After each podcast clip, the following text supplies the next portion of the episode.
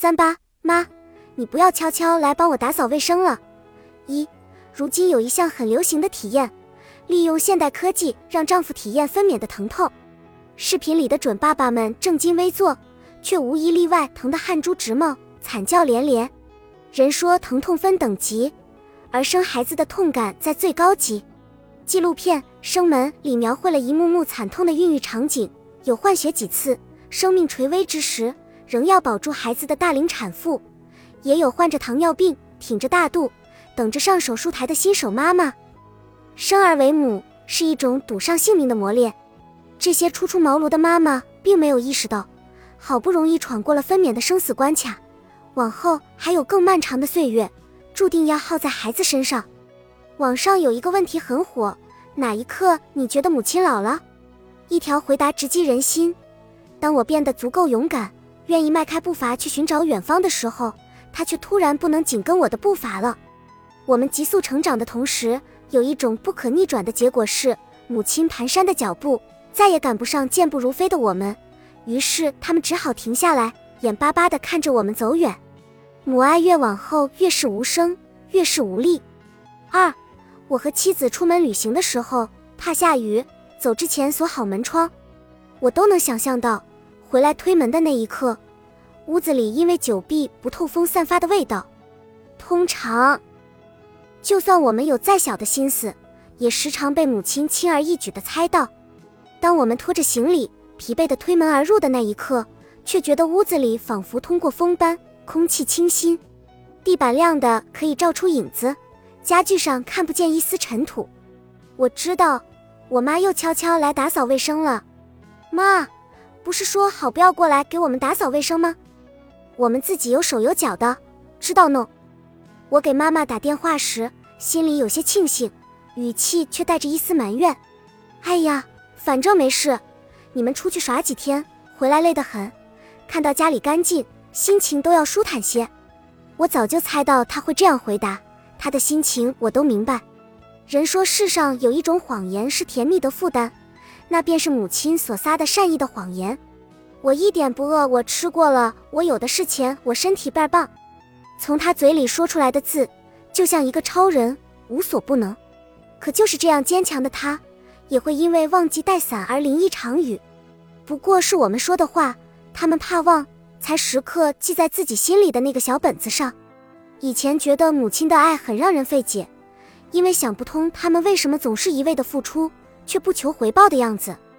后来长大了才明白，我们就是他们生活的重心，我们好好的，对他们来说便是一种莫大的安慰。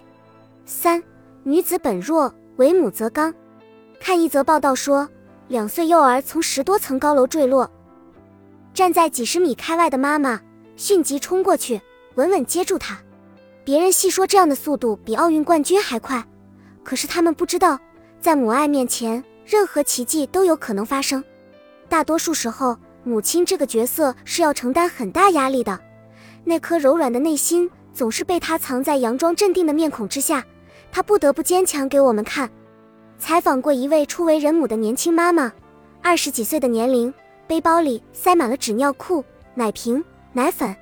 我问：“你这么年轻？”做了妈妈会感到有压力吗？她思忖片刻，压力是有，虽然很辛苦，但现在觉得很满足。曾经逛街、购物、打麻将的时间，如今变成喂奶、哄睡、换尿布。要说是生活改变了一个人，倒不如说是爱造就了一种生活。曾经撒欢大笑的姑娘，如今挽起袖子做家务，或是温柔地轻拍着怀里熟睡的孩子，脸上写着母爱二字。这一幕看上去有些好笑，又有些温暖，就像我母亲，她并不懂得一些词语用句，甚至看不懂一篇文章到底要表达什么意思，但他依旧会逐字逐句，认真的看完我写的每一篇文章。我问他：“你知道哪些文章是我写的吗？”他说：“我知道啊，就是标注了‘原创’两个字吗？你会认真的看吗？”我问他：“会呀。”那些不是你写的文章，我就跳着随便看看，然后滑到最后，点一下那个小卡片。你说那是你的奶茶钱，哈哈，我心里震颤一下。脑海里霎时出现一幅母亲拿着手机，眯着眼睛，一边看我写的文章，一边嘴里还嘟囔着读出来的画面。她的对话框、朋友圈里被我的文章占满，她的生活围着我的生活打转，她从来不曾为自己活过。有时候想想母爱真是伟大，就是给予，就是付出，这样纯粹的奉献，让人时常感到哽咽，觉得说不出话来。四看了一篇文章，叫《没有母亲的母亲节》，很是感人。虽然很多例子都在告诉我们别做耻笑人，可面对物质的世界，活在物欲的圈子里，我们总是把这些珍贵的情愫藏在心里，用金钱封住出口。你拿给他的钱，他一分没用。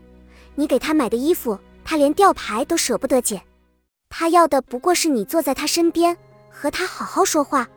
母亲节每年都有，但这个节日实在不该成为一种形式，因为三百六十五天的每一天，我们都该好好爱母亲，永远不要等到物是人非的时候才追悔莫及，那太迟了。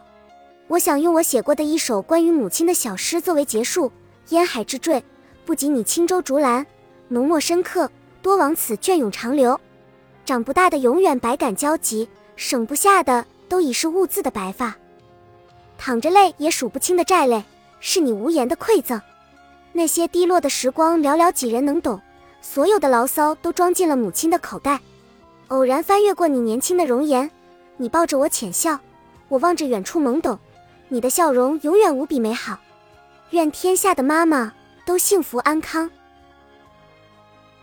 本集已经播放完毕，感谢您的收听，喜欢请点赞关注主播，主页有更多精彩内容。